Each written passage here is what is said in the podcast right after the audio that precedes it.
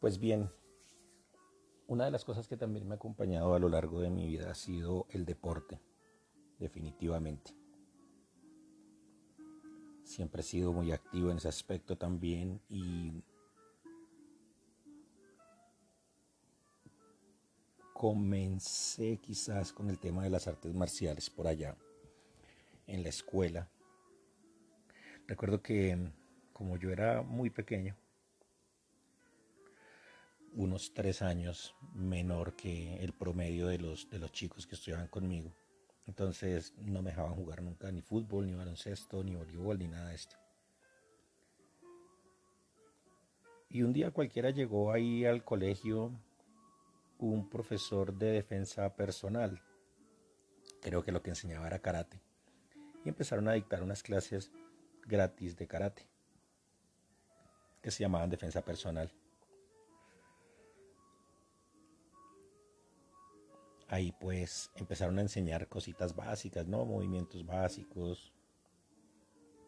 Empezaron a enseñar principios de taekwondo, empezaron a enseñar principios de karate, de kung fu y todo esto. Algunas llaves básicas y me quedó gustando el tema. Me, gustó, me empezó a gustar la forma en la que había que educar el cuerpo para movimientos que no son tan naturales. Y me gustaba mucho también el tema de la pelea porque pues el bullying no es nuevo de hecho, el bullying que existe hoy es absurdo. Digo, muy, muy débil, muy estúpido comparado con lo que teníamos que soportar en esa época. Entonces, eh, me gustó el tema de la defensa personal porque yo padecía, era la víctima, la perfecta víctima del bullying, del bullying. Todos me pegaban, todos se burlaban, incluso recuerdo un profesor que se llama Arcadio, se llamaba, no sé, la última vez que lo vi fue en, un hospital, en el Hospital San Rafael. Yo creo que ese día, eh, a ver, a ver, voy a tratar de acordarme, no, no recuerdo qué estaba haciendo yo en ese hospital, si fue saliendo de una operación del apéndice o fue, no me acuerdo. La cosa es que vi a este profesor que me pegaba con una regla cuando yo, cuando yo estaba en el colegio en segundo de primaria. Señor pelirrojo, me acuerdo, el típico pelirrojo pecoso, con cara de malo. Profesor de español, creo. o profesor de primaria general. El tipo me pegaba, incluso mi madre tuvo que ir varias veces a la escuela, creo. Por ahí tengo vagos recuerdos de eso. Pero lo que sí recuerdo es que lo vi tan bajito, creo que me daba en el hombro y andaba en muletas, ya muy, muy deteriorado por sus años. Solamente pensé, este era el tipo que me pegaba a mí, cómo me, gustaría patearlo en este momento. No sé si me reconoció o no creo, pero yo sí lo reconocí. Me pegaba con una regla en las manos en la escuela. Y bueno, yo era él, la típica víctima del bullying en esa, época. Entonces por eso el tema de las, de las artes marciales em, se fue metiendo fuerte en mi vida, me gustaba mucho. Por ahí comencé, luego, luego, cuando tenía quizá como unos nueve o diez años, conocí a un, a un chico, a un man que estudiaba ninjitsu en una escuela que se llamaba la Ken Jitsu en el 7 de agosto aquí en Bogotá, una escuela muy famosa. Los, los, estudiantes de ninjitsu, los ninjas de esa escuela eran muy nombrados. Tenía bastante misticismo y ahí empecé a entrar en la parte mística de las artes marciales, que era algo que también me gustaba mucho, la parte espiritual. Y pues obviamente empieza uno a crecer con el código de no pelear en la calle y todo eso. Entonces con él estudiábamos ninjitsu ahí en el barrio no tenía una escuelita, entrenábamos en su sala, aprendí con él a manejar varias armas, sais, un poco de un poco de katana, un poco un poco de espada, un poco de bo, un poco de nunchacos, un poco de sais, bueno. Em, con él quizás estudié como un año, fui su estudiante más aventajado, el último que quedó de hecho.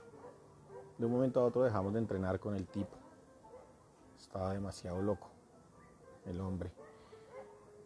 Pero sí empecé a tener esa cultura de, siempre tener un cuchillo cerca. Aprendí bastante ninjitsu, cosas no ortodoxas, llaves. Eh, bueno, literalmente me estaba convirtiendo en una máquina de matar. Y esto, esto despertó en mí ese instinto, como de matar, como de volverse un asesino serial y esas cosas. Mi sueño en esa época era pertenecer al ejército, que es una forma de matar legalmente, la policía y el ejército. Y ya me preparaba para eso. Claro, aprendí un montón de meditación también, porque pues, practicábamos meditación mudras de los ninjas. Eh, mi, ídolo de esa época era un actor, creo que se llamaba Cho Kosugi. Era el actor, y era la época del Hollywood Ninja, ¿no? Era la época del guerrero americano, parte 1, 2, 3, 4, 5, 6, 7, 8, 9 y 10, que era un ninja en Estados Unidos, un, no tenía nada de ninja, pues porque era un típico gringo ahí, rubiecito, ojos claros. Se parecía más a... Se me olvidó el, nombre del, del, protagonista del Auto Fantástico. Se parecía más a este man que a un ninja, que a un oriental. Pero bueno, era la época del guerrero americano. Era la época anterior a Jean-Claude Van Damme que fue mi segundo ídolo en las artes marciales. Ni siquiera Bruce Lee, Bruce Lee entró a mi vida después, en la época del Kung Fu, a los 13 años, pero antes eran estos tipos, ¿no? Choco Sugi y Jean-Claude Van Damme. Bueno, la cosa es que entonces en ese tema de las artes marciales me, me adentré mucho y era muy bueno Luego hice por ahí algunos años de taekwondo. Gané algunos campeonatos nacionales. Em, y se quedó esto de las artes marciales y mi vida, por lo tanto, pues me volvió un muy buen peleador. Las artes marciales me llevaron a ser parte de una organización que se llamaba Comandos de Colombia Guardia Cívica Internacional, liderada por un señor que fue mi primer mentor mental y espiritual bueno, vendría siendo el segundo, ¿no? Porque el primero fue Juan. Juan, el que nos enseñaba artes marciales, el que estudiaba en la Kenjitsu. Luego apareció en mi vida este señor. Yo llegué a Comandos de Colombia porque otro amigo, que es el hermano de, de uno de mis grandes amigos de toda la vida, Alex Álvarez, David Álvarez, que hoy vive en Barcelona, él me llevó allá y me dijo que, lo, que allá enseñaban artes marciales gratis. Kung Fu gratis. Entonces me fui para allá y empecé, estuve un año con ellos, exacto, un año exactito con ellos. Qué, qué chistoso, como que mi, como que yo tuviera un cronómetro mental para retirarme de ciertas cosas justo al año. El día que yo pasé mi renuncia a Comandos de Colombia, ese día me, ese día me llevaban el reconocimiento por el aniversario. Entonces, eh, llegué allá a Comandos de Colombia y también fui el alumno más destacado durante un año completo.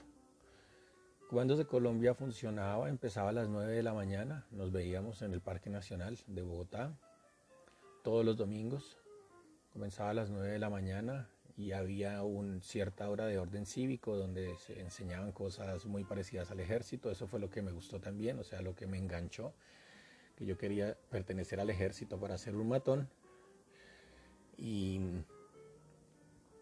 y, quería aprender artes marciales gratis. Entonces terminé allá y me gustó mucho el tema de la disciplina militar, orden cerrado, eh, gimnasia, se me olvidó ahorita el nombre, que era la gimnasia que practicaban, gimnasia básica sin armas, que era lo que practicaban en el ejército. Muy chévere la exigencia, la exigencia física era fuerte, me, me gustaba mucho. Y bueno, tengo ahí guardadas todas las felicitaciones que recibía cada ocho días por haber sido el mejor alumno en el domingo anterior. El mejor físicamente, el mejor mentalmente, el mejor en todo. Muy intenso el muchacho. Entonces, pero me sorprendió y me decepcionó mucho el primer día cuando llega este señor que le decíamos mi coronel. Se llamaba Henry Fernando Ojeda Erazo cuando llega con una cosa que se llamaba superación personal. Era una hora de superación personal todos los domingos. Entonces este tipo tenía una misión altruista y era lavarle el cerebro a, ciertos jóvenes. Lavarle el cerebro a ciertos jóvenes ahí en, esas clases. Entonces los enganchaba a comandos de Colombia con ejercicios con exigencia física al estilo militar, al estilo SEAL de los Estados Unidos, de la más alta exigencia con deporte, porque jugábamos mucho baloncesto y artes marciales gratis. Disciplina al 100%, había que tener el, pelo corto, llegar bien afeitados, disciplina militar, llegar puntuales, todo esto.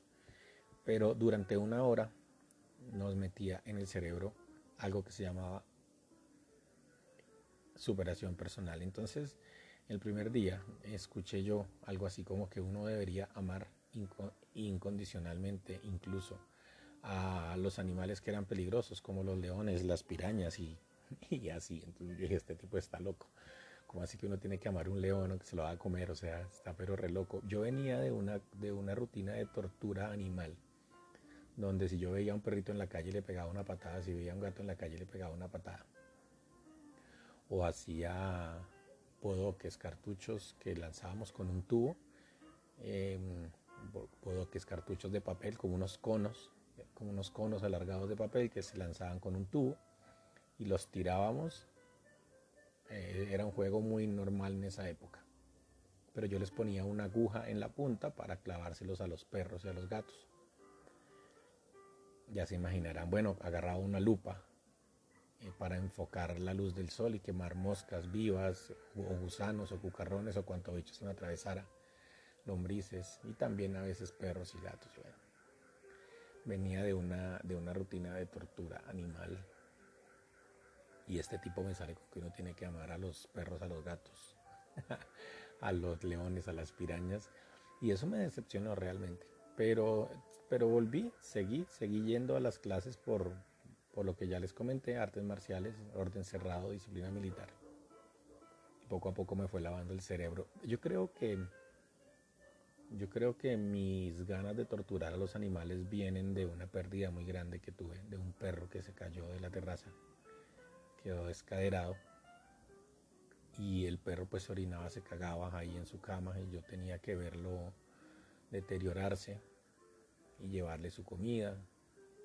Y pues este perrito antes del accidente era como mi, mi caballo pony, era un perro enorme, grande, negro. En mi terraza había varios perros perros criollos que pues tenían perritos ahí, así que crecí como con esa... Cuando estaba, antes de que me volviera cruel con los animales, pues teníamos, le tenía mucho amor a las mascotas. Y pues eran perros semicallejeros, eran perros que vivían en la casa, pero que también pasaban el día en la calle. Entonces, este perro se cayó y se descaeró. Y yo tuve que que sacrificarlo porque me daba mucho pesar por todo lo que estaba ahí pasando.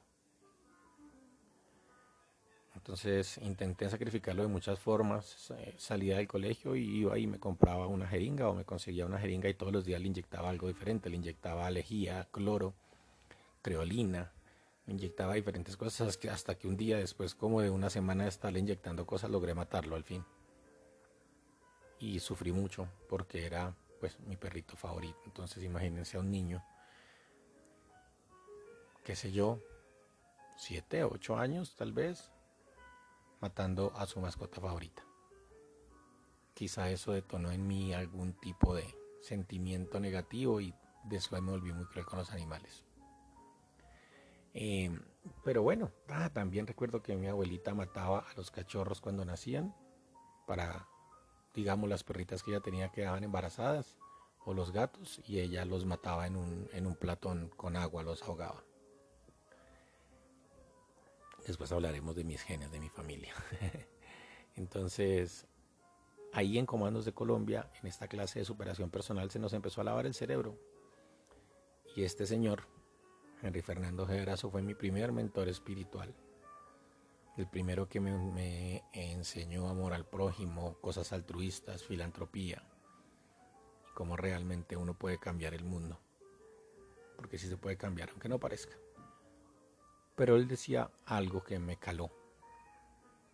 Si puedes, si tú ayudas a una sola persona a cambiar, si tú influencias positivamente tan solo una vida, tu existencia habrá valido la pena. Y desde ahí pues he tratado de hacerlo, no con una, con muchas vidas. Cuesta. Es una misión muy dura. A veces pienso que sería mejor tener otro tipo de vida sin esos fines. Pero bueno, aquí estamos. Eso fue, cuando, eso fue en el último año antes de salir del colegio. Todavía no estaba yo tan, tan metido en el tema espiritual o emocional o en el tema del liderazgo positivo, nada de eso. Y pues trataba de ir a prestar servicio militar también. Eso fue en el último año de mi colegio y en el primer año de mi vida fuera del colegio. O sea, entre los 14 y los 15, creo yo, por ahí están las fechas en el cuaderno. Porque yo recuerdo que intenté entrar a todo lo que tuviera que ver con servicio militar y no me llevaron. Eso fue el 9, no, el 9 de diciembre me gradué yo. Pero por ahí, por esos días, en diciembre del último año de colegio, fue el reclutamiento en el batallón de logística número 2 del 20 de julio. Y ahí me presenté, estuvimos todo el día, estuvimos parte de la noche hasta la madrugada, tipo 4 de la mañana creo que salimos, mi madre fue por mí, pero no me llevaron por dos cosas, porque era hijo único y porque tenía 14 años.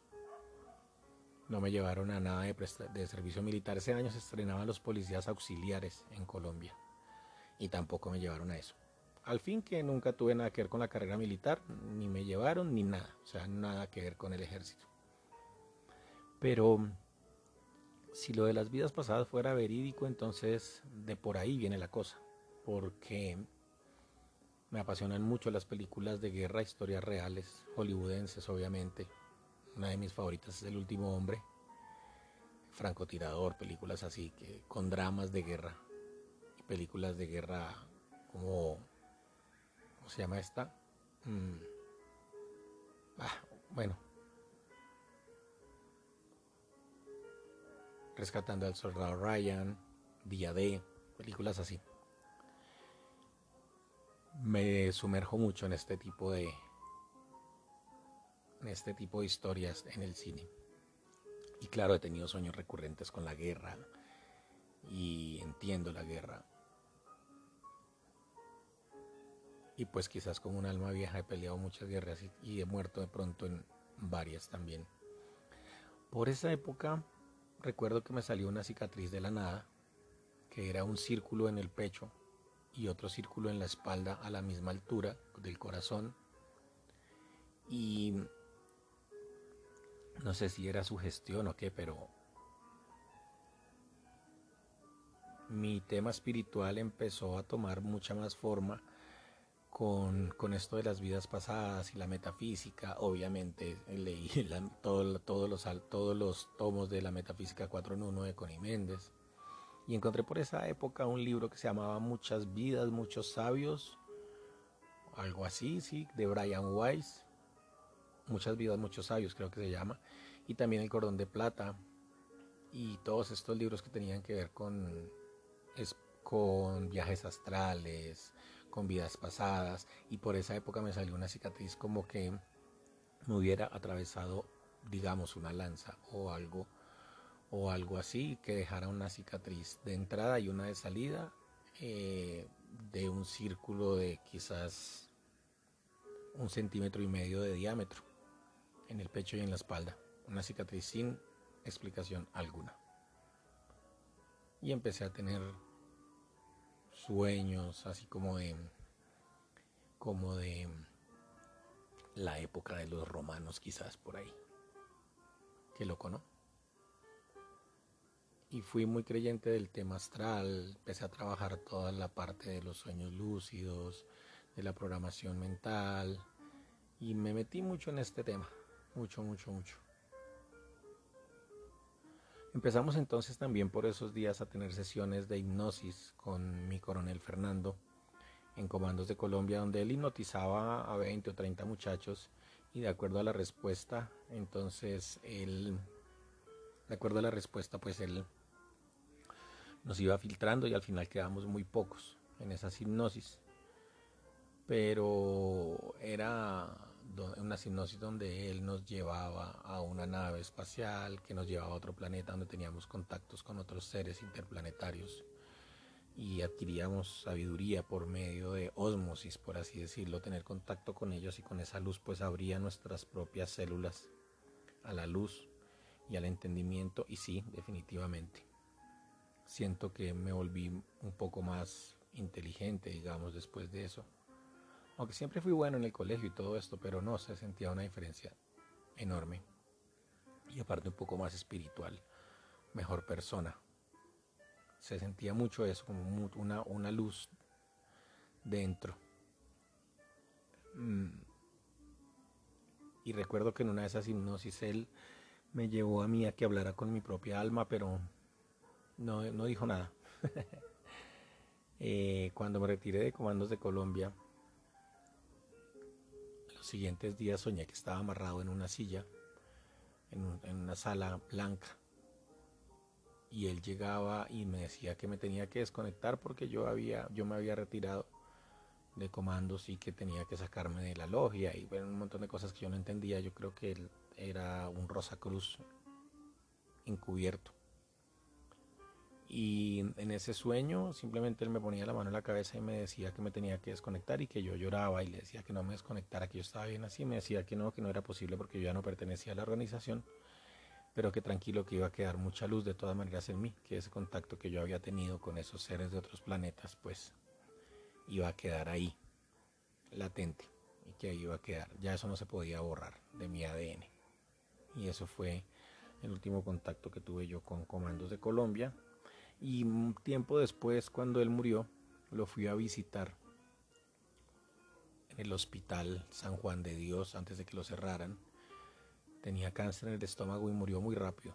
Cáncer en el estómago. Me despedí de él físicamente. Em,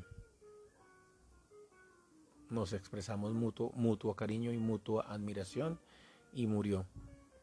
Días después de que él murió, no estuve cuando él murió, obviamente, simplemente lo fui a visitar, nos expresamos estas cosas, yo me fui a trabajar, tenía un taller, una pequeña imprenta a dos cuadras de donde él estaba internado y bueno, después supe que había muerto y fui a su funeral.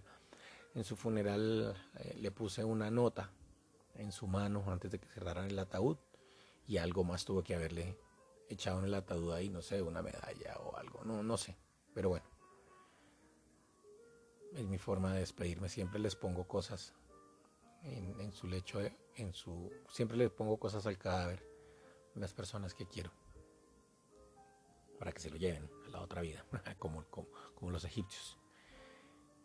Tiempo después, unos días después, soñé con él, soñé que yo estaba en un bosque de pinos inmenso, yo estaba como en una colina y veía un bosque enorme con un claro, con un clarito por ahí, como que habían podado, talado algunos árboles y entonces escuchaba el sonido de un hacha y me dejé guiar por el sonido del hacha, fui y estaba él ahí talando el bosque, pero ya era, pero estaba joven, como cuando yo lo veía en las fotos. No tenía la edad que, que tenía cuando murió, quizá tenía por mucho 30 años.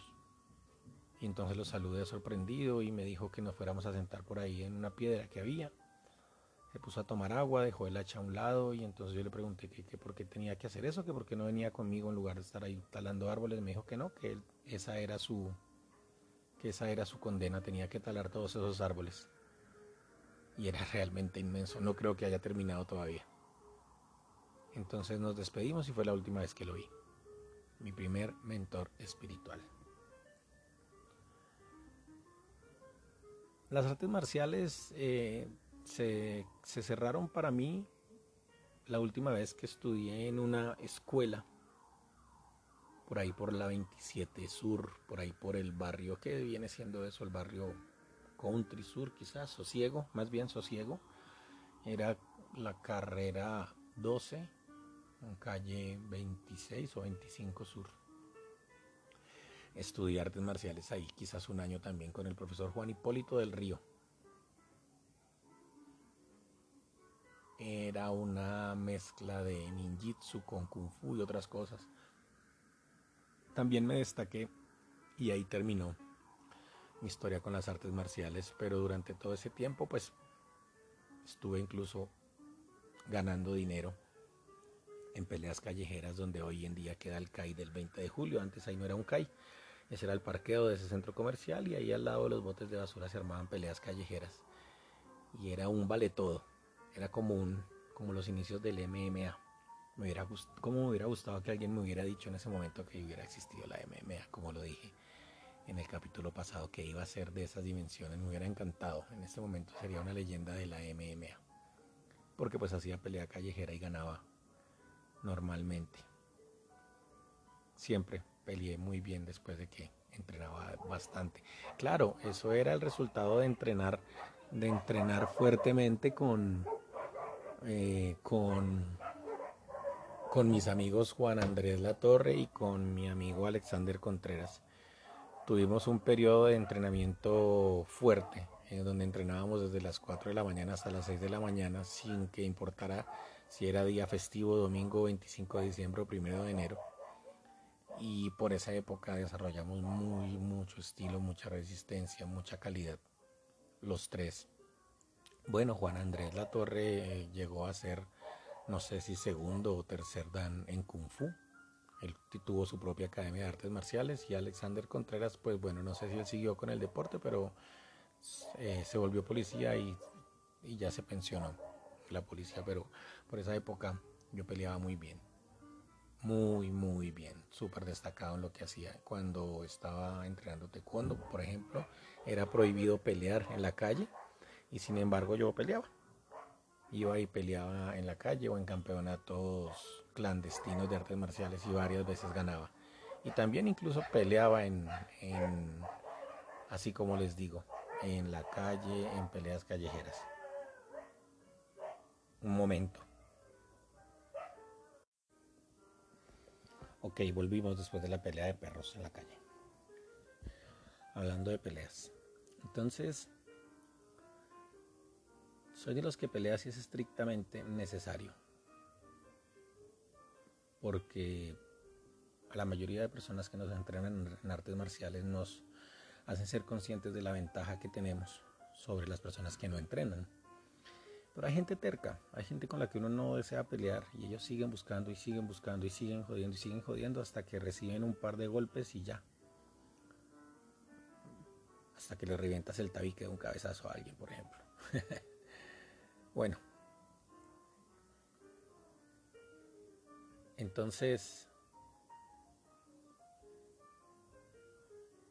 esto de las artes marciales también siempre derivó sin querer queriendo, en un control de la ira, que creo que ha sido la mayor ganancia de practicar estas disciplinas. Y es que siempre hay que ser muy consciente de todo en todo momento, incluso cuando se está peleando. El que es más consciente es el que gana, el que es más consciente ve a los otros en cámara lenta el que es más consciente ve, entiende todo, puede pensar en, qué guardia ocupar, por dónde atacar, pelos vacíos, en fin. Y esto ayuda mucho en la vida porque cuando se pierde uno en las emociones a corto plazo, pesar de que, a pesar de que lo he aprendido, de todas maneras me ha faltado, me faltó practicarlo mucho por allá por el 2016, quizá porque era a mediano y a largo plazo. Entonces me entrené para manejar emociones a corto plazo. Claro, ahora ya estoy aprendiendo a manejarlas de mediano y largo plazo. Gracias a todo lo que pasó, que también lo contaré más adelante. Pero es una gran ventaja aprender a controlar la ira y las reacciones a corto plazo. Bueno, después seguiremos hablando de todo esto. Creo que es suficiente por hoy. Ya hablé de artes marciales y algo de la guerra. todavía ese espíritu de la guerra está muy, muy fuerte en mí. Es lo que más me gusta jugar en los, en los videojuegos. Juegos de guerra. Con excelentes resultados también.